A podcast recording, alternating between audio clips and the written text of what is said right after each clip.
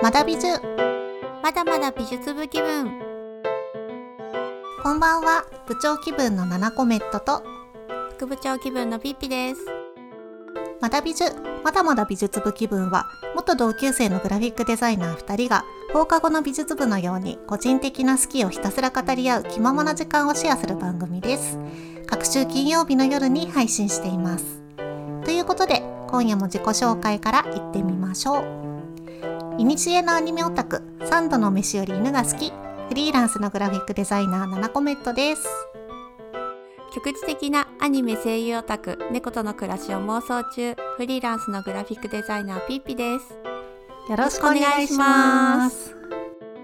あれ？なんか副部長さん、はい。肩書きが変わってないかな？そうなんですよ。実はあの2月末に退職をしましてフリーランスになりました。わー。おめでとうございます。ありがとうございますいやーねついにだね。そうね、そう部部長さんにはね、うん。こうずっと相談してたんですけどね。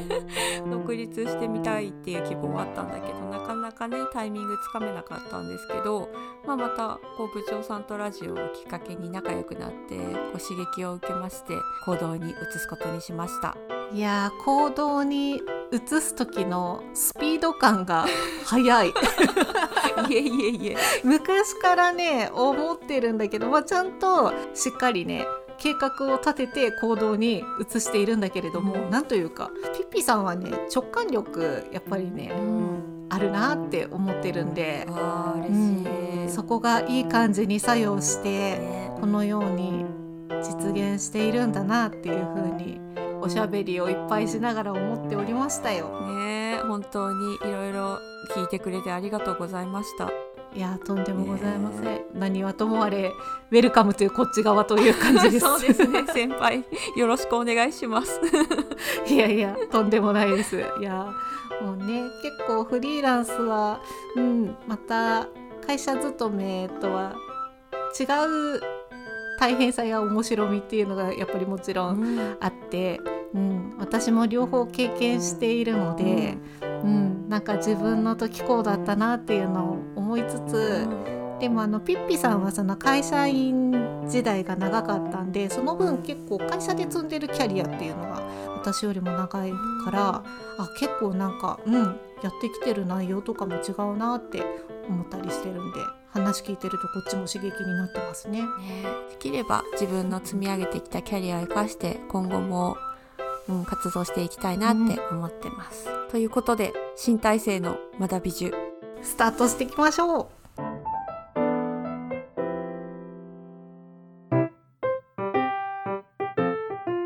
それでは本日のテーマいってみましょう毎回一つのテーマについて7コメントとピッピが好きをひたすら語り合います。一緒におしゃべりする気分でのんびりお聞きください。ということで本日のテーマは変化の季節心と体のメンテナンスアイディア。わー。えーさっきオープニングでお話しした通り副部長さんもねいろいろ変化のある季節だと思うんですけれども、あの多くの人にとって春は変化の多い季節となります。バランスやリズムを整えるための部長副部長流の対処法をお伝えできればなと思っておりますちなみに今回ですね結構あの偏りのある内容にはなっているかと思います。まあそれゆえに多分興味津々の方もいらっしゃるんじゃないかなと思い私はワクワクしておりますけれども。もしねなんかちょっと聞いててうんちょっと自分今回合わないなって思った方はあのいいところで離脱 OK なので、はい。また好きな回を聞いてみてもらえたらと思いますので気楽に聞いてください。ではまずは副部長さんよろしくお願いします。はい。私独立をしてみたっていうところもあって、リセット体験うんうんを先日してきました、リセット体験。はい。私が選んだリセット体験は滝行です。滝行。のけからパワーワードなんですけれども滝行っていうのが滝に入って行う修行のことですね。えー、存じてますね 部長さん存じてると思うんですけど。いやーこれねあの数日前にピッピさんがちょっと明日明後日みそぎに小旅行に行ってくるんでみたいな感じで話しててあみそぎねオッケーオッケー。あこれはきっとあの女子によくある一人旅ってやつかなっていうふうに思ってたらマジのみそぎだったっていう 面白すぎるだろう。そうなんだよね。なんかあのなあちゃんはここら辺の感性が似ているのであいいねって言ってくれると思ったんだけどえみたいな感じのある方だったらちょっと嫌だなって思ってストレートにかつオタワードでこう丸め込んだっていうところが。いやーそれで実際のところが滝行だったと聞いて私は素直に「えいいな」ってなりました。そうなんです。よ裏山ってなった。そう。でね結果すごい良かったので、うん。ちょっとお伝えしますね。でですね、まあ2月末にちょっと会社を辞めたっていうところでこうありがたいことにこう職場の皆さんがすごく温かく送り出してくれてなんかそれでこううん。満足してしまいそうな自分がいたんですよ。いいじゃないか。そうなんかねそれはそれですごく幸せで豊かだったんだけどなんか物理的にこうリセットが必要だなって感じて、うん。あそうだなんかどっかに行くっていうよりは何か体験したいって思ってなんか今人気の宿坊にお世話になって滝行と瞑想体験をしてきました。えー場所がですね東京都にあるんですけどまあ青梅市の御嶽山という霊山がありましてそこでうんあのやってくれるっていうことだったので行ってきました。うん。でコースは1泊2日で滝行と瞑想2回ずつ。うん、結構しっかりやる。2回やったからなんか1回目はもう本当見よう見まねで分かんないまま終わっちゃったんだけど、もう1回やったので、流れがなんとなく分かったっっていうか何たるものかみたいなのが少し分かったような感じがしました。うんうんうん深さが変わるよねでまず滝行がですね 滝に行くまでが凄まじい道のりで40分ぐらいこう山道を歩くんですよ。はいはいはい。ちょっとあの若干山登りをやるものであの御嶽山行ったことあるんだけどガチに山だよね。そうなんだよ。なんか、うん。ななちゃんみたいにちゃんと知識がある人だったらあちょっとってためらったかもしれないんだけど、うん。私何にも知らないで「へーって言ったからなんかもうやるしかないみたいな感じになってしまい逆にいい。そうね、まあ結果もううんやるしかないみたいな感じになったのでよかったんだけど、うん、なんかあれを知ってたらもう一回いけるかなっていうところだった。うんうんうん、で季節的に3月上旬だったので、うんうん。山にはねまだ雪が多く残ってる状態で。でしょうよ。そうなんか麓のあの駅からケーブルカーでこうガーって上がってったんだけど、だんだんだんだんこう白いものが見えてきて、なん。かえ雪じゃない？みたいそう。えこんなに残ってるものなの？3月の頭ですけどって思って一瞬後悔しましたね。な ケーブルカーの時点でね。でもねもう予約したしもうやるって決めたし、っていうところで駅に降り立ちました。で、うんうん。宿について恩師っていう、まあ、あの指導うん。あのしていただく先生がいるんだけど、うんうん。その方の指導のもと、うん。白装束に着替えて、うん。安全祈願をして滝に入りました。うん、あやっぱ白装束とか着るんだね。うん、そう、うんなんかね聖域というか、ん、あの聖なる場所なので、うんうん。いろいろあの準備を整えていった感じです。本格的。そうなんだよ。恩師の先生はもう何回も案内をしていたり何回も入られたりしてるので、うんうん。もう普通のことのように言ってたんだけど、うん。あの滝の中では息ができませんからねって言われて。え そうなのって思って。うんまあでも言われててよかったと思うんだけどマジでできなかった息が。あ、そうなんだね。そう。うん、たただなんかそのなんだ筋肉とかが固まっちゃうからうん。でもそれはもったいないから、うん。どっかのタイミングで息をふーって吐いてくださいって僕が合図をしますって言われて、うん。できるのかって思ったんだけど、うん。指示は理解ができたので、うん。やってみたんだけど、うん。なんかできてんだかできてないんだかは分かんない状態だったんだけど うん、息できてないんだもんね、だってね。そう息ができてない中息を吐けるのかっていうところはあったんだ確かに。季節柄あの、うんあんまり入ってるとちょっとやっぱ命に危険があるっていうんで、うんうん1回20秒、うん、うん、入って胸ぐらいまで使ったんだよね。結構すごいよ。胸まで使ったところの感覚がもう10秒20秒麻痺してくるんだけどその後すっごい気持ちよくなって体が軽くなる。これも先生がなんか終わったらあの元気になりますからって言われてえ本当？って思ったんだけど本当にそうだった。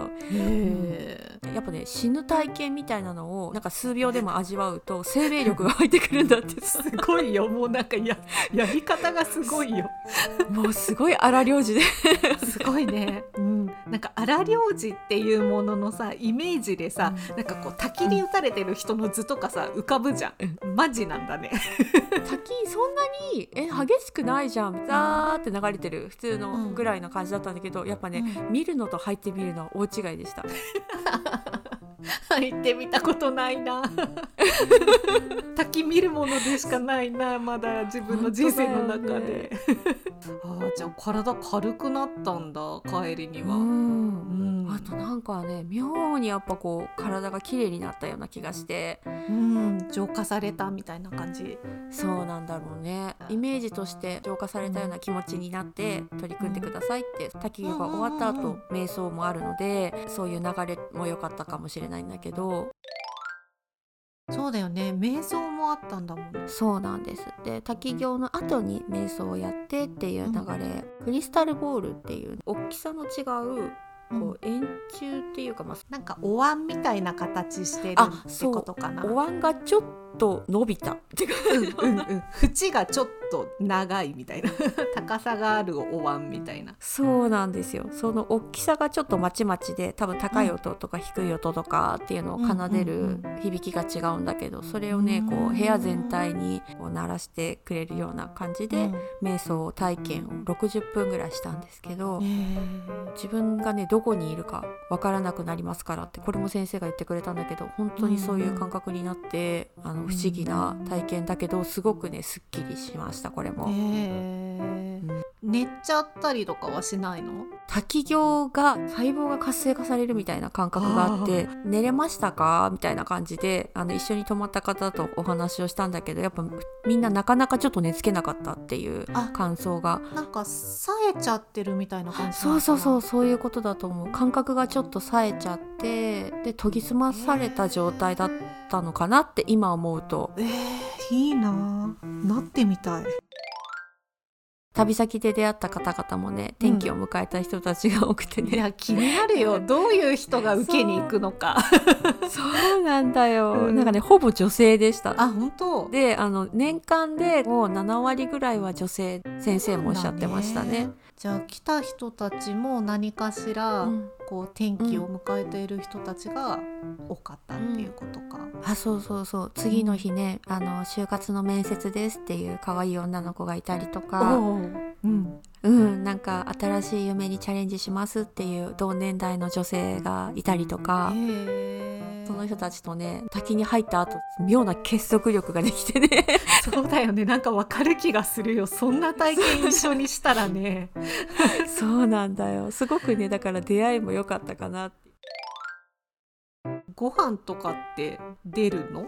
普通のご飯だったんだけどやっぱ水が綺麗なのと、あと滝行の後の険しい山道を1時間ぐらい歩いて帰ってくるから、ご飯が美味しくってね。それもいいね。そう。川魚と煮物と、うん、あとご飯とお味噌汁、あとちょっと天ぷらがついたかな。あーもう十分だね。もう本当に美味しかった。いやいいななんかご飯が美味しく感じるのもね、うん、感覚が研ぎ澄まされると、うん、あの味覚も五感と言ったらいいのか、いつも以上に感じるものも多いと言いますから。絶対にまた行く。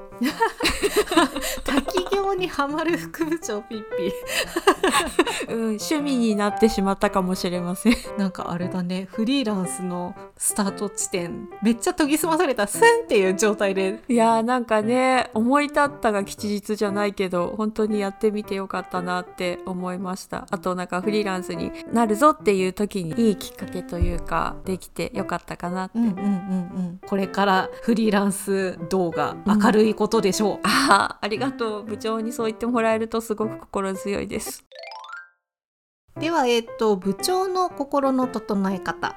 滝行に比べてめちゃくちゃ一般的なんですけど、えー週1で行っているヨガです。うん。ヨガにね途中ブランクがあったりしながらなので、まあ、やってる期間としては10年ぐらい、まあ、やり始めてから15年ぐらい経ってるんだけど結構続いてるね。そうなんだよね。でしかもあの一人の先生についてあやってるんですよね。いいですね。そう。でなんかそのブランク期間があったって言ったんだけど、うん。えっと、ちょっとね先生が引っ越されたりとか自分も引っ越したりとかあってーして通えなくなったりしたんだけどまたねそれがあのうん。不思議なご縁でね続けさせていただいてるんですよ。うんで一番最初はね、うん。ホットヨガ。あの汗めちゃめちゃかくやつとかを友達とうん。一緒に誘われて行って、うん。その時はねあの私全然汗かけない人だったのよ。あーうんうんうん。で新陳代謝が悪くて汗かけなくってうん。でそういうのの体質改善をしたくってホットヨガで汗流すっていうのをやってたんだけれどもうん。あの最初その体質改善とかダイエットとかできたらいいなと思って体系のことから入ったんだけどうん。あの社会人になって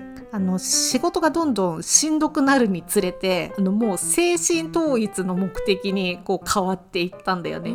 なんかホットヨガとかでも最後にシャバーサナって言ってうん横になって寝た状態で静かに、うんえっと、体を休ますっていうのがあるんだけどその時がね結構あの、まあ、瞑想に近いような状態になったりするんだけど、うんね、それがすごくすっきりしてでそれがやりたいがために頑張っていったみたいな ところがあったんで。うんでそれでまあ習うヨガを途中で変えまして呼吸がメインのハタヨガっていうのがベースになってるようなヨガにしてみようと思ってでそれで今のずっとついてる先生に出会ってでなんかその先生がねすごいちょっと緩めというか可愛い感じの人で。うんすごくねあこの人は私好きだなと思ってそれこそその直感でそう思って、うんそしたらやっぱりこうぴったり合う先生でねそれであこの先生のところだったらずっと続けられるなっていうふうに思ってっていう出会いがありました。いいなあ先生って大事だよね。やっぱり人だなって思う。先生大事だね。あのその先生のすごくいいところは私ねすっごい体硬いの。うんわかるよ。私もそうだから。もうねほんとびっくりするぐらい前屈とかも全然前いかないような感じの、あの硬さなんだけれども。硬い人は硬い人なりの自分のいいところっていうのがあってでその自分のいいところでいいよっていうような。で少しなんかチャレンジしたい時はもう少し行ってみてもいいしあやっぱり違うなって思ったら無理しないでいいんだよっていうような感じのことを言ってくれる先生でその優しい指導がああってこその続いているっていうところなんだけれどもね。ーいいなあ好きその先生の考え方。そうなんですよ。ううんん、すごくいい考え方だよね。うん。そう。であのやってるうちに体はねちょっと正直ね柔らかくはなっていないんですけれども、うんうん。あのそれよりももっと大事にしているその呼吸の仕方っていうのは上手くなったかなって思ってるんだよね。でそれはあの日常の中でね心を落ち着けたりするのに役立っていて深く息を吐く。うん。でそうすると息が自然と入ってくるってやうん。吸うっていうのができるっていうような感じなんだけどなんかねそういうのを取り入れるとやっぱり気持ちがちょっとわーって上がっちゃった時とかにうん。呼吸で心を落ち着けるっていうことができるようになってきたかなと思ってます。であとね面白いのが瞑想とかってさこう静かにずっとなんかこう座ってうん。なんか心静かに動かずみたいな感じをイメージすると思うんだけどあー一般的にはそんな感じ、だよね。うん、で、えっと、ヨガってそのポーズのことをあのヨガいわゆるヨガみたいな感じのポーズとかってあるじゃない、いろいろと、うんユニークな。でああいうのはまあアーサナっていうんだけどうんでそのアーサナは動く瞑想っていうふうに言われていて。あなるほど。であの動くことでポーズを取ったりとかっていうのに集中することで、うん。あの今こここの瞬間にえ自分で集中するっていうことがあの座ってるだけとかっていう状態よりもうん。ポーズに集中することであの自分の中に集中しやすくなるっていうことらしいんだよね。いいね。なんか私もさその瞑想した時うん。に雑念を取り払うのにすごく苦労して、なんかそれうがんうんうん。ポーズが解消してくれるんだったらすごく効果的な気がする。うん、なんか私もねあの最初思ってた瞑想とかと違ったんだけど、うんそのポーズのヨガのポーズの意味っていうのがあそういうことがベースにあるんだなって知った時にうんなるほどってちょっと腑に落ちたね。ね勉強になった。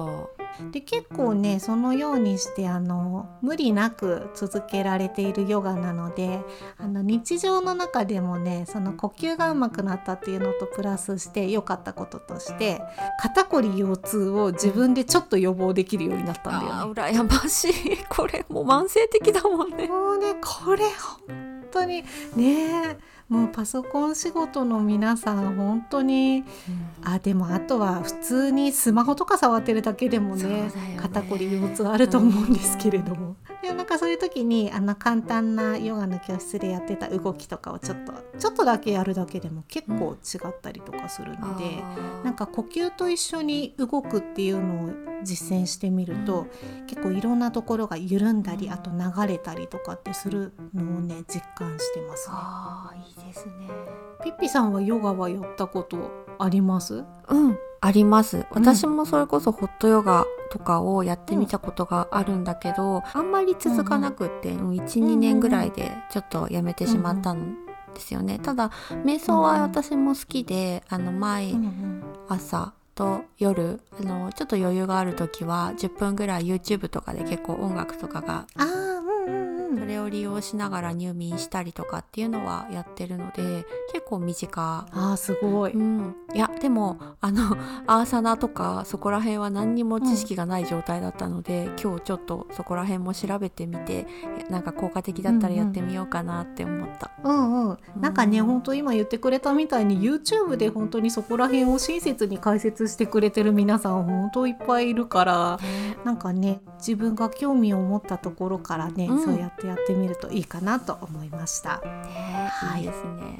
なので部長さんのその日常的なメンテナンスと副部長の瞬間的なメンテナンスのやつをどうぞ参考にしてみていただけると嬉しいです。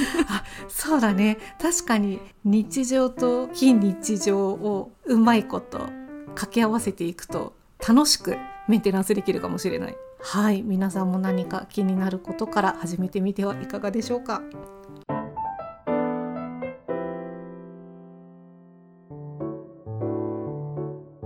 部長の本棚副部長のリビング。本好きの部長ナナコメットとインテリア好きの副部長ピッピのお気に入りを一つずつご紹介する新企画です。はいえっ、とね今週もちょっとね 先週初めてやってみたんだけれどもうん、なかなか自分たちの中でうんいいぞいいぞって思ったんで。ねしっくりきました。はいしっくりきたんでちょっと今週もやってみようかなと思います。はーい。はい。では早速、本日の部長の本棚、ない仕事の作り方、三浦淳著。えーこちら、文春文庫さんから出てますね。ない仕事の作り方っていう、タイトルともあの著者でも もうね、あ、もう三浦淳さん。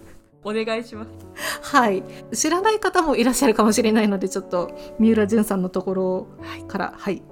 えーマイブーム、ゆるキャラなど信号を生み出し、それまで世の中になかった仕事を企画、営業、接待も自分でやる一人電通という手法で作り続けてきた三浦淳。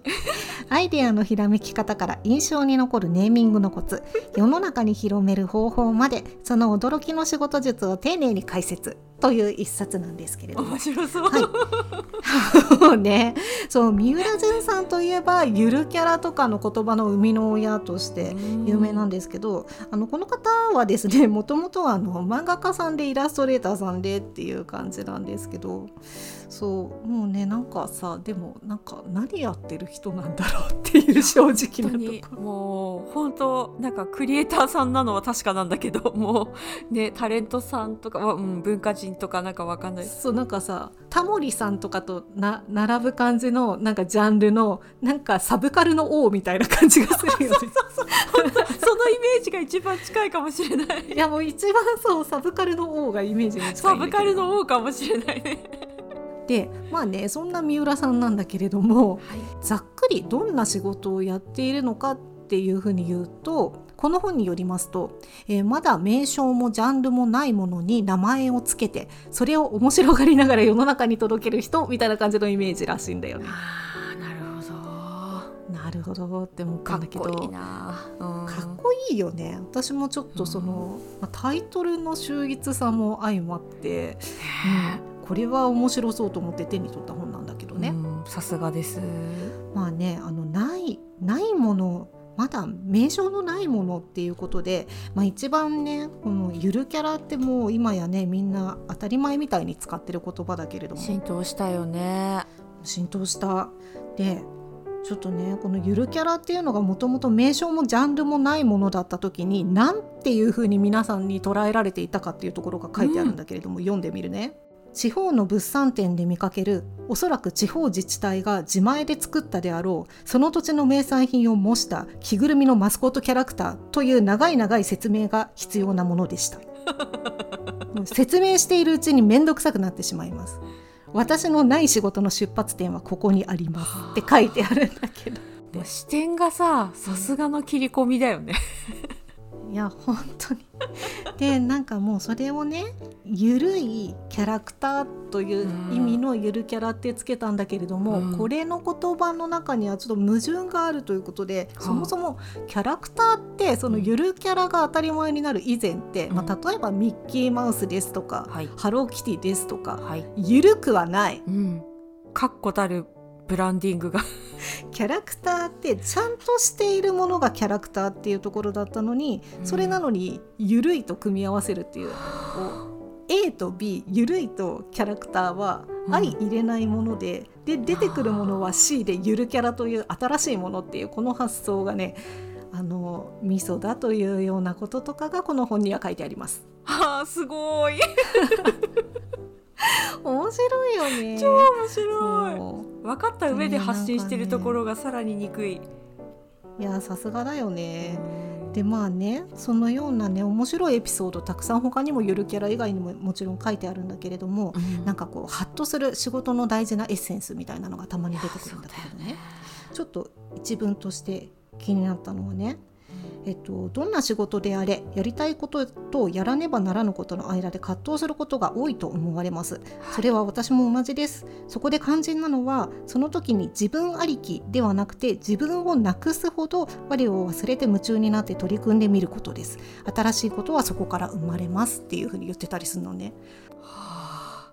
あんなに個性の強い方が自分をなくすと。そうなんかねこの本を読んでいると三浦さんはあんなにキャラが強いあの長髪ロン毛で、えー、となんかパーマかかってて常にサングラスかけてるみたいなものすごい強いキャラクターなんだけど。なんかねあの自分がない自分をなくして仕事をしているっていうふうにおっしゃってるんだよね。すごいやっぱり世界を変える方だわ。うん、やっぱね深いですそういう人のおっしゃってることね。うん、というような一冊を今回ご紹介しましたのでもし興味のある方はちょっと探さないと多分ないと思うんでまず検索からしてみてください。いやすっごい面白そう。のやぜひぜひあの結構ハッとしますんでね。では続いて副部長のリビングから。今回はですねエスプレッソメーカービアレッティと IKEA のミルクフォーマーをご紹介します。お名作というか結構定番のもの2つだね。そうですね。やっぱりね手にしてみたらすごく良かったので、うん、ちょっとご紹介です、うん、でビアレッティがですね、はい、インテリアショップとかで見たことあるかもしれないんですけれどもちょっとフォルム説明しにくいんであのちょっと YouTube で見てくれれば入れ方とかもね すっごい丁寧に紹介してくれてるのでそちらを見ていただけた方がいいかなっていうところはあります。であのインテリアとしてもねすごく絵になる美しさがあるのであのインテリアショップでも置かれてたりっていうのがそういう理由からだと思うんですけどそのビアレッティ自体は100年の歴史を持つイタリア生まれの家庭用エスプレッソメーカーです。うんうんうんでイタリアにはですね1家庭に1台あるというロングセラー商品になっていてその分ねサイズやデザイン展開もかなり豊富にあります。っていうのが、えー、ビアレティですね。で続いてここでやっと出てくるのが、うん、IKEA のミルクフォーマーになるんですけどこれがですね、本当に秀逸で120円ぐらいなんですよ。安そう本当にねあのミルクをね美味しく引き立ててくれる立役者です。であのやり方としては電子レンジでミルクをこう温めてその後泡立てるっていうそれだけなんだけどすごくねミルクがふわふわになってビアレッティで入れたエスプレッソとの相性が抜群です。で個人的にね2021年買ってよかった秀逸アイテムベストワンですね。ミルクフォーマーすごいベストワンだ。安いけど威力がすごいね。そうなんだよ。だからもっと突き詰めていけば、うん、もっともっとクリームの泡とかのなんか質の良さとかあるかもしれないんだけど、うん、個人的にはもう十分お店の味のカプチーノになったなっていう感じです。これさ IKEA のミルクフォーマーって結構なんかお気に入りって言ってる人なんか有名人とかでも多いなと思って皆さんこぞって買いに行くという噂を聞いてましたよ。あやっぱりそうなんだ、うん、なんかだ120円って本当っていうこの なぜそんなに安いか。いや本当にスキルの高さでございます。なので本当、うん、欠品にならないように23個持っておきたいなぐらいの。うん、うんなんか出来合いっぷりなんですが。美味しいのができるんでしょうね。そうなんです。で基本的には私朝で、あのお休みの時とかには本当に何杯も飲んじゃうぐらい美味しくて大好きなんですけど、うん、個人的にはですねエスプレッソっていうよりはそんなに凝縮されてない、うん、あっさりもうちょっとしてるっていう感じでドリップよりはでも濃いめなんだよね。なのでこうビアレッティのオリジナルコーヒーみたいな感じ。なるほどね。うん。まあ、それがでもあのカプチーノとして濃すぎないさらっと飲める感じの口当たりが好みですね、うんうん、私あのエスプレッソってちょっと濃くってうん、そうだよね。ちょっと苦手かなっていう気がしていたんだけれども、うん、なるほどね。このミルクフォーマーをお家で使えばお店の味にカプチーノになっちゃうっていう。ことね。うんねなんかもうちょっとこだわればこだわりたい人もいるんだろうけど私は個人的には十分っていう感じでおうち時間がすごく豊かになりました。うん、いいですね。身近なところから入っていける感じがすごく敷居が低くなっていいと思います。そう。ピアレッティ自体もねそんなに高くなくって、うん、まあ、5,000円以下のものだったりもあるし、ね、エスプレッソメーカーとか本格的なやつ買っちゃうとやっぱ1万2万とか平気で飛んでっちゃうので、ね、そう、なのでピアレッティから始めてみるのはすごくおすすめです。